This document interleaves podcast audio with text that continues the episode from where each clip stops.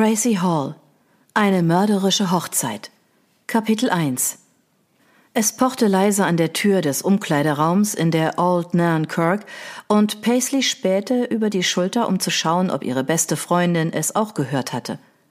Lydia Barron, die in 15 Minuten zum Altar schreiten und Mrs. Corbin Smith werden würde, hatte ihren Ehrentag mit Yoga am Strand begonnen.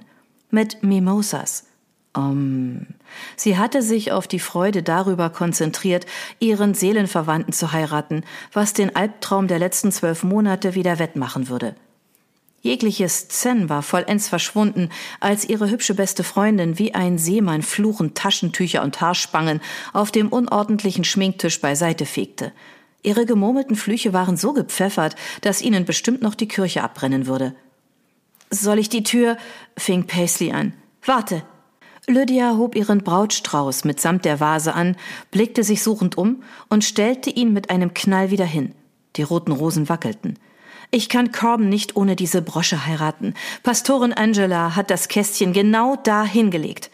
Sie zeigte mit einem schlanken Arm darauf, so zerbrechlich wie eine viktorianische Romanheldin in ihrem silbernen Kleid, dessen Puffärmel ihre Schultern bedeckten. Karamellfarbene Locken umrahmten ihr perfekt geschminktes Gesicht. Sie muss einfach da sein. Paisley hatte jeden Zentimeter des Zimmers nach dem dunklen Holzkästchen mit der Brosche abgesucht, aber es war verschwunden wie ein Geist im Morgengrauen. Corbin hatte die Lockenbooth-Brosche aus dem Familienbesitz als Verlobungsgeschenk für Lydia ausgewählt, woraufhin im Smythe-Clan die Hölle ausgebrochen war. Es schien, dass hinter der Spange mit den zwei Herzen eine ihm unbekannte Geschichte steckte und sie Unglück bringen sollte, wenn die Braut nicht die richtige für den Bräutigam war. Und Mary, seine Stiefmutter, hatte so ihre Zweifel, dass Lydia ihm ebenbürtig war. Wir werden sie finden. Sie muss hier sein. Paisley sprach in dem ruhigen Ton, mit dem sie immer Brody tröstete, wenn er sich verletzt hatte. Sie schritt zur Tür, als es diesmal energischer klopfte. Vielleicht gibt es etwas Neues. Wenn es wieder der Hochzeitsfotograf ist, sag ihm, es reicht jetzt. In den Hafen der Ehe einzulaufen, war für Lydia nicht einfach gewesen, aber sie hatte den Großteil mit Anmut gemeistert. Es war nur menschlich, dass ihr der Druck einige wenige Male über den Kopf gewachsen war. Ein wilder Ausdruck trat in Lydias graue Augen. Ich hätte mit Corbin durchbrechen sollen. Pfeif auf die Familie. Paisley erinnerte sich an den panischen Anruf von Lydia vor einem Jahr, als Corbin sie gefragt hatte, ob sie ihn heimlich heiraten wolle. Lydia hatte versucht, die Beziehung vollständig zu beenden, aber Corbin hatte das nicht zugelassen. Er liebte sie, sie liebte ihn. Sie hatten es Lydias Eltern erzählt, Alistair und Sophie Barron, die eine kleine kirchliche Zeremonie vorgeschlagen hatten, um diesen besonderen Tag zu feiern. Nichts Großes. Sie wollten nur an Lydias und Corbins Glück teilhaben. Mary Smythe, Corbins Stiefmutter, hatte gejammert und sich beschwert. Schließlich wurde beschlossen, wenn Corbin schon dazu entschlossen war, eine geschiedene Frau zu heiraten, dann würde er es bei Gott auch richtig machen. Sie hatten auf die Familienkirche bestanden, Old Nairn Kirk. Das historische Gebäude besaß einen hohen gotischen Turm und bot Platz für 200 Menschen. Der Smythe-Clan nahm den Großteil der Kirchenbänke ein. Es ist fast vorbei, sagte Paisley, die Hand auf der Türklinke. Was ist das Schlimmste, was jetzt noch passieren kann? Sie bereute die Frage sofort. Lydia rang die Hände. Mary kann mich nicht leiden und will mit der Brosche nur Schwierigkeiten machen. Ich habe gehört, wie sie die Mädchen angestachelt hat. Ich muss das hier richtig machen und dann, und dann. Paisley hasste es, dass die selbstbewusste Lydia so überfordert war. Sie öffnete die Tür einen Spalt, um zu schauen, wer es war, und zog sie dann erleichtert auf. Lydias Vater, ein durchschnittlich aussehender Mann von 55 Jahren, lächelte sie besorgt an. Matthew fragt, ob wir fertig sind, Liebes. Alistair spähte ins Zimmer. Matthew Dalrymple war Corbins Trauzeuge. Die anderen Trauzeugen waren seine drei Brüder. Paisley war Lydias Trauzeugin und ihre restlichen Brautjungfern waren Corbins Stiefschwestern, Rosebud und Hyacinth, sowie eine Cousine der Smythe. Unter den vielen Mädchen war gelost worden und Senta hatte gewonnen. Habt ihr die Brosche gefunden, Paar? Noch nicht, Liebes. Die Mädchen hören sich um so diskret wie sie können. Mit den Mädchen meinte er die Brautjungfern. Die Gäste saßen bereits, aber wenn es noch niemand der Hochzeitsgesellschaft zum Altar geschafft hatte, würde es wirklich unangenehm werden. Paisleys Sohn Brody saß mit Lydias Mutter und Paisleys Großvater Angus auf der Seite der Braut. Paisley war die einzige, die Lydia sich selbst ausgesucht hatte, und sie wich ihrer besten Freundin nicht von der Seite. Alistair in einem gepflegten marineblauen Kilt mit schwarzen und silbernen Akzenten trat vollständig in den Raum. Das Silber passte zu Lydias Seidenkleid. Alistair witzelte oft, dass ihm und Mrs. Barron als zwei grauen Mäusen eine wunderschöne und warmherzige Tochter als Wechselbalg untergeschoben worden war. Er legte eine ruhige Hand auf Lydias Rücken. Überlege, wo du sie das letzte Mal gesehen hast. Ja, das ist eine gute Idee. Alle Schritte nochmal durchgehen. Lydia blickte Paisley und dann ihren Vater an. Die Brautjungfern haben sich hier zusammengedrängt und sich mit dem Visagisten hübsch gemacht. Sie waren insgesamt zu sechst gewesen. Paisley wies auf den Schminktisch. Die Pastorin hatte das Kästchen mit einer handgeschriebenen Notiz für Lydia reingebracht und ihr Glück gewünscht. Mary hat angeboten, die Brosche professionell reinigen zu lassen. Lydia fasste an den diamantbesetzten Verlobungsring an ihrem Finger. Das Paar würde vor dem Altar Platinringe austauschen – es ist so schrecklich, dass Corbin meinetwegen mit seiner Familie aneinander gerät. Es ist schlimm genug, dass ich geschieden bin. Ich habe keinen Titel, kein Vermögen. Sie schnaubte verärgert. Entschuldige, Pa. Ich nehm's dir nicht übel, sagte Alistair ruppig. Du hast etwas aus dir gemacht und deine Mom und ich sind sehr stolz. Harlow Becker betrat den Raum. Habt ihr sie gefunden? Das Mädchen war gerade zwanzig und mit Drew, dem jüngsten Smythe-Bruder, zusammen. Ihre feinen Gesichtszüge und leuchtenden blauen Augen verliehen ihr eine zierliche Schönheit. Ihrer Familie gehörte früher eine alte Eisenbahngesellschaft. Sie war mit offenen Armen empfangen worden. Anders als Lydia. Sie war zudem eine Freundin von Hyacinth, die sie um Hilfe bei der Suche gebeten haben musste. Nein, sagte Lydia mit zitternder Stimme. Harlows Blick blieb an dem unordentlichen Schminktisch hängen, bevor sie ihn wieder auf Lydia richtete. Matthew will wissen, warum es so lange dauert. Corbin darf sich keine Sorgen machen.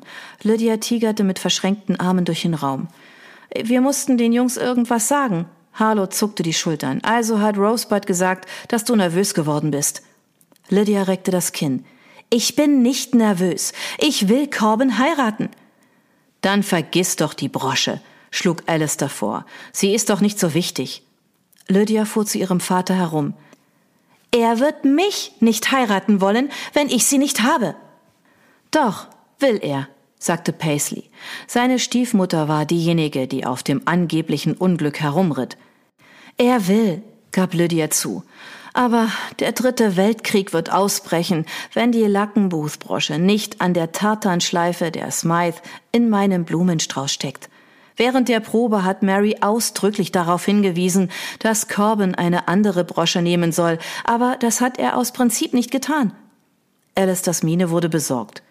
Ist die Brosche wertvoll? Die Lackenbooth, die ich deiner Mom geschenkt habe, war aus Silber. Wir können eine andere kaufen. Das ist lieb von dir, Pa, aber die hier ist aus Gold und seit Generationen in der Familie. Mary hatte Angst, dass ich sie verliere. Lydia stöhnte. Und jetzt zieh mich an. Harlow kicherte, nicht ganz ohne Mitleid. Hier kommen Rosebud und Hyacinth, sagte sie. Sie sehen nicht sehr optimistisch aus. Santa auch nicht. Alistair blieb, während die anderen Brautjungfern nacheinander eintraten. Es war ein Meer aus rotem, blauem und schwarzem Stoff, mit Lydia als silbernem Highlight der Show. Nicht weiß, da es nicht ihre erste Ehe war und Mary ihr zu einer anderen Farbe geraten hatte, zu Lydias eigenem Wohl. Paisley hatte noch nie eine so abergläubische Frau wie Corbens Stiefmutter kennengelernt. Lydia hatte zusätzlich zur Lackenbußbrosche ein silbernes Hufeisen, eine blaue Distel und einen kleinen Zweig Heidekraut im Strauß. Sie hatte zugestimmt, kein Weiß zu tragen und einen Ehevertrag unterschrieben, in dem stand, dass im Falle einer Scheidung innerhalb von fünf Jahren jegliche ihrer Rechte auf das Vermögen der Smythe verfallen würden. Die Brosche würde der Familie zurückgegeben werden. Lydia hatte ihren Eltern nichts von der unverschämten Behandlung erzählt. Sie wollten nur, dass ihre Tochter glücklich war. Aber Paisley kannte alle schmutzigen Details. Corbin hatte Lydia oft daran erinnert, dass er aus gutem Grund hatte heimlich heiraten wollen. Er hatte das Theater mit angesehen, das seine älteren Brüder hatten durchstehen müssen, und das noch mit Partnerinnen, die die Familie akzeptiert hatte. Das Kästchen lag neben deinem Brautstrauß, sagte Senta. Ihr tiefschwarzes Haar steckte in einem lockeren Dutt und das weiche rote Kleid schmeichelte ihrer schlanken Figur. Mit einer elfenbeinfarbenen Schleife, stimmt's, Hyacinth? Stimmt, Mom wollte, dass es was Besonderes ist, Lydia. Hyacinth zog überheblich ihre hellbraune Braue hoch. Weder das Kästchen noch die Brosche sind in diesem Raum. Paisley stellte sich zwischen Lydia und Hyacinth, und das Mädchen wich unter ihrem starrenden Blick zurück zur Tür. Rosebud hob mit einem Schniefen die Nase.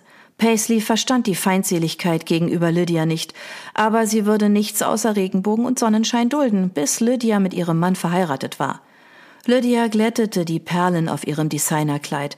Der einzigartige Stil und die Farbe würden sicherlich von anderen Bräuten im Sommer nachgeahmt werden, falls Nein, wenn sie es zum Altar schaffen würde. Fragen wir doch die Hochzeitsplanerin, ob irgendetwas abgegeben wurde, schlug Paisley vor. Vielleicht hatte sich jemand das Kästchen zusammen mit der Kleidung und den Blumen geschnappt, als sie mit Bruce Dunders, dem Hochzeitsfotografen, nach draußen auf den Hof für Fotos neben einer pittoresken Erle gestürmt waren. Ich gehe, sagte Harlow. Die Leute werden schon hibbelig. Sie eilte aus dem Zimmer und schlug die Tür zu. Eine Reihe von Halterungen an der Wand mit den Blumensträußen der Trauzeuginnen, blaue Distel, rote Rosen und die Tartanschleife der Smythe bebte. Alistair richtete einen wieder zurecht, bevor er zu Boden fallen konnte.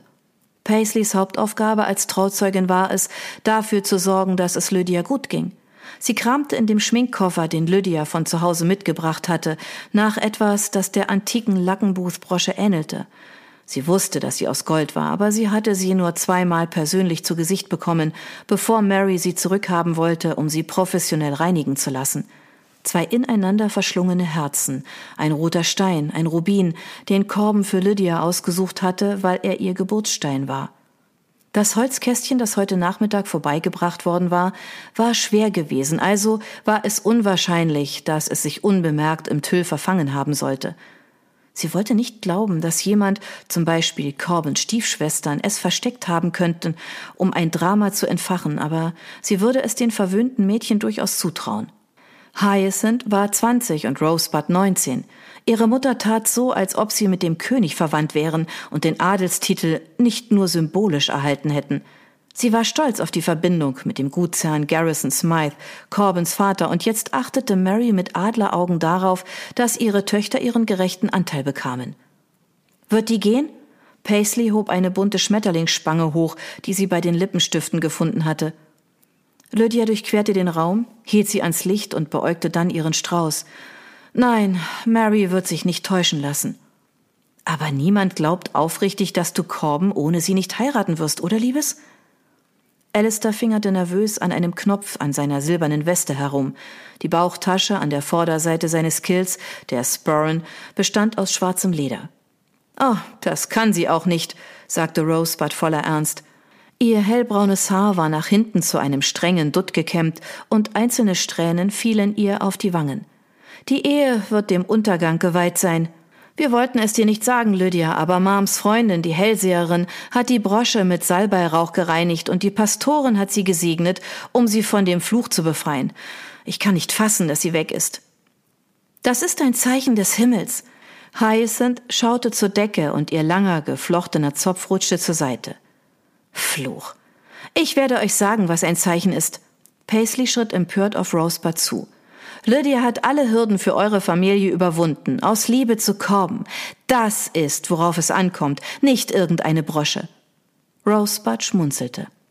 Ganz richtig, echote Alistair. Welche Hürden, Liebes? Es ist nichts, Paar. Paisley, hilfst du mir, den Schmetterling an die Schleife zu stecken?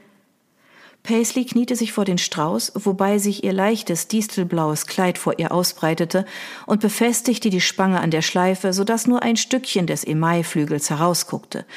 So, das muss reichen, sagte Senta. Ich kann's dir nicht verübeln, dass du ihr Gemecker ignorierst, Lydia. Du hast eine gute Partie gemacht. Sie errötete, als ob ihr gerade einfiel, dass Alistair immer noch im Raum war. Die Schwestern wandten sich ihrer Cousine zu. Es bringt fürchterliches Unglück, wenn sie nicht die gesegnete Brosche nimmt, sagte Rosebud. Hyacinth zog ihren Strauß aus roten Rosen und blauer Distel aus der Halterung, reichte dann Rosebud den anderen. Senta musste durch die dumme Stichelei selbst nach ihrem greifen. Geld oder Ansehen ist mir egal. Lydia biss die Zähne zusammen. Ich liebe Corbin und bete, dass wir irgendwann darüber lachen können. Aber jetzt gerade, da sehe ich schwarz. In einer Ehe ist es sehr wichtig, miteinander lachen zu können, stimmte Alice dazu. Paisley spürte seine Vorsicht, als er versuchte, die unterschwellige Stimmung im Raum einzuordnen. Paisley spähte in den Flur und sah, wie die Hochzeitsplanerin mit Harlow an ihrer Seite auf sie zueilte. Eliza Wilbur kam aus der Karibik und kleidete sich in leuchtenden Farben. Heute trug sie einen azurblauen Rock und eine Bluse mit orangenen Akzenten. Was ist los? Fragte Eliza, sobald sie im Umkleideraum stand. Liebste Lydia, was kann ich tun? Dein Bräutigam wartet auf dich und möchte dir Mut zusprechen. Hast du kalte Füße bekommen? Sie schüttelte die Hände, wie um Lydia zu zeigen, wie sie negative Energie loswerden konnte.